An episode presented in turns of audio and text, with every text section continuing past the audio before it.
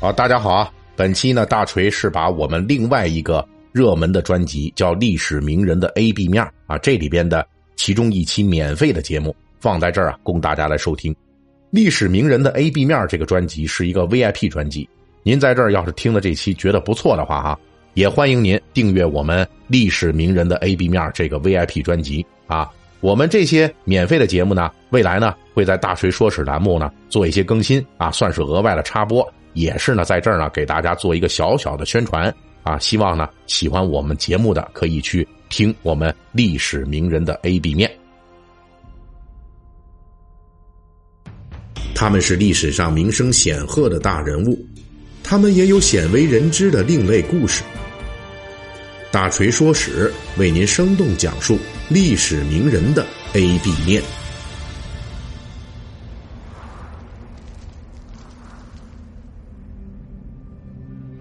公元前二百一十年初秋，河北地面上的沙丘宫，宫外天气依然炎热，而宫内则弥漫着阴冷的气息。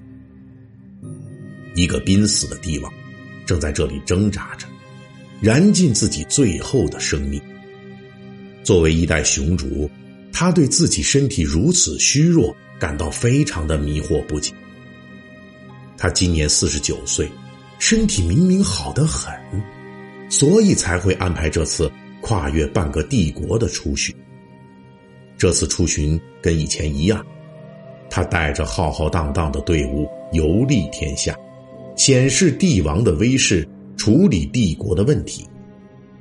他先是访了南边的云梦泽，又爬了东南的会稽山，最后还兴致勃勃的从琅琊出海。在海上，甚至头一次遇到了体型极其庞大的巨鱼，并且亲手以连弩射杀。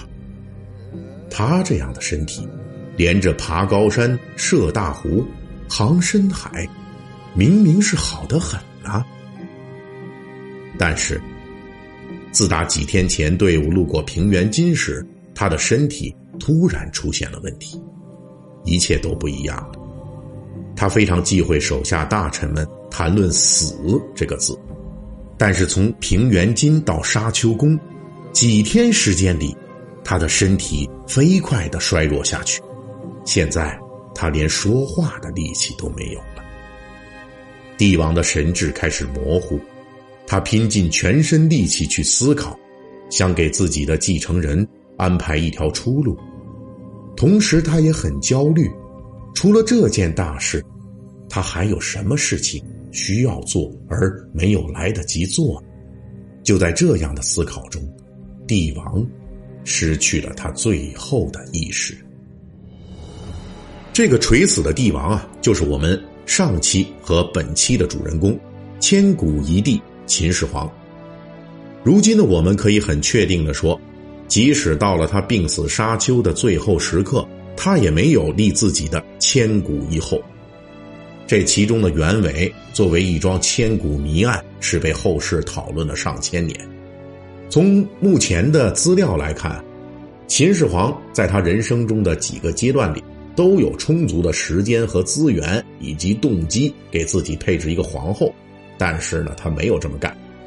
后人就分析啊，秦始皇拒绝设置皇后这事儿，啊，很可能是主动的。那么至少呢，他有三个关键动机。其一就是，可供选择的对象忒多了。当拥有这上万人的后宫团队之后啊，那这秦始皇肯定挑花了眼了，很难从中选一个合适。啊，这也是符合审美逻辑的。看多了以后呢，就审美疲劳了啊，一个个的都那么回事儿。另外呢，这皇上可能也不是光看颜值啊，也得想想。两个人是不是能处得来呀？可是这个呢，那就得需要充足的时间来交往、增进了解了。那您想想，这一万人，假如咱们这秦始皇一天跟一个姑娘在一块儿，这都得小三十年才能都健全了，是不是？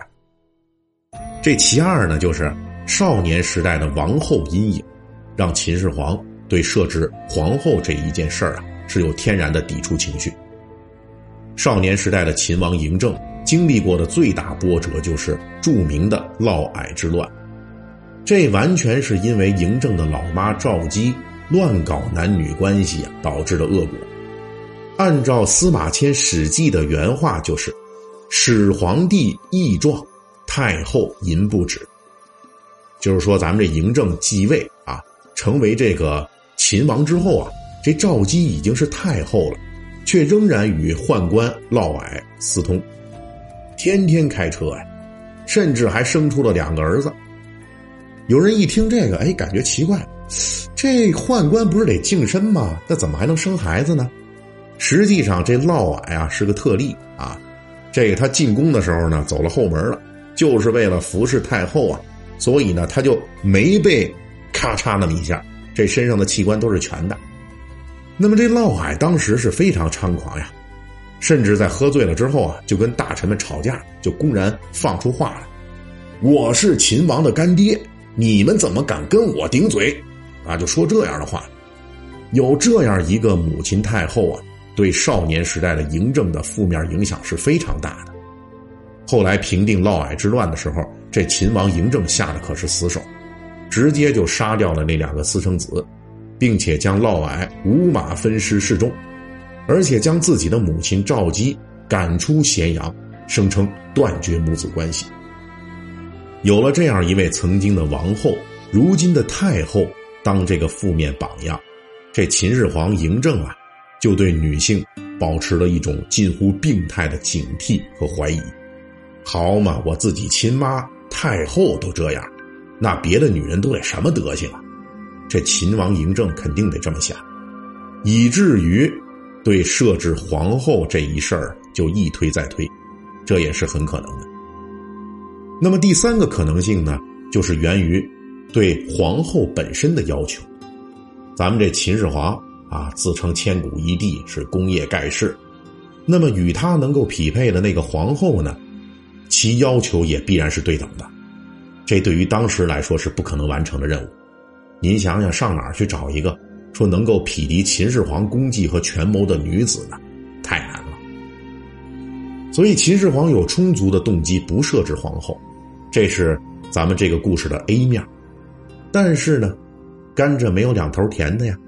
秦始皇不设置皇后的时候，那重点呢，看准的很可能就是这个设立皇后以后啊，这么仓促啊，很可能对自己和帝国都产生伤害。可是，即便是秦始皇这样的一代雄主，他也必须要承受不立皇后。那这样的话。那些出乎他意料之外的代价啊，这就是这件事的弊面。有朋友肯定要说了，这秦始皇后宫佳丽上万，就算不设置皇后，也没什么大不了的呀。那确实是，哎，在这个秦始皇活蹦乱跳的时候，这没皇后也没什么大碍。秦始皇作为天下一人啊，掌控全局，也不受什么影响。可是呢？到了这公元前二百一十年的夏末初秋，秦始皇东巡到了平原津的时候，他就突然生病了。这就是咱们一开头讲的那个。而且这生病之后啊，这个病症状况是迅速恶化，大约在得病五六天的时间里边，这千古一帝就从这健康状态变成了濒死状态了。哎，要完蛋了！最终呢，秦始皇就病死于沙丘。而且这死亡来临的如此迅速啊，嬴政是没有任何准备。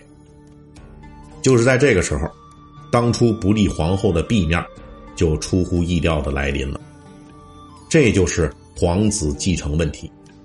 秦始皇到他死的时候都没有正式设置太子，这给了随行的左丞相李斯和中车府令赵高充分的机会，他们就拥立了秦始皇的幼子胡亥啊。这胡亥呢，名声可不太好啊。这就是后来以这暴政出名，最后引来陈胜吴广起义，并且导致强秦灭亡的那个秦二世。而这一切呀，原因就是因为秦始皇没有立太子，所以呢，他这二十几个儿子，那理论上大家的上位机会都是平等的。因此呢，这一场抢位之争就在秦始皇的暴毙之下变得不可避免了。所以呢，秦始皇这边刚挂掉，那边李斯、赵高等人啊，就胆大包天的去拥立胡亥了。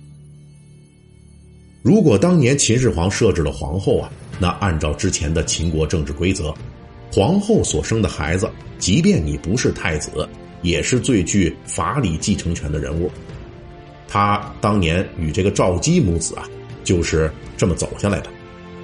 这也就是后世啊，这个所谓的嫡长子继承制度的价值所在。如果有这皇后的存在呢，这秦始皇暴毙之后也不会出现权力真空啊。好歹有这皇后坐镇呐，那就不会有像李斯、赵高这种人趁虚而入了。但是历史啊是没有假设的，当秦始皇嬴政选择不要皇后的 A 面的时候。他也就必须要承受没有皇后的 B 面。在病死沙丘的临终时刻，秦始皇是否想到过这个皇后的利或不利，都会给他带来伤害？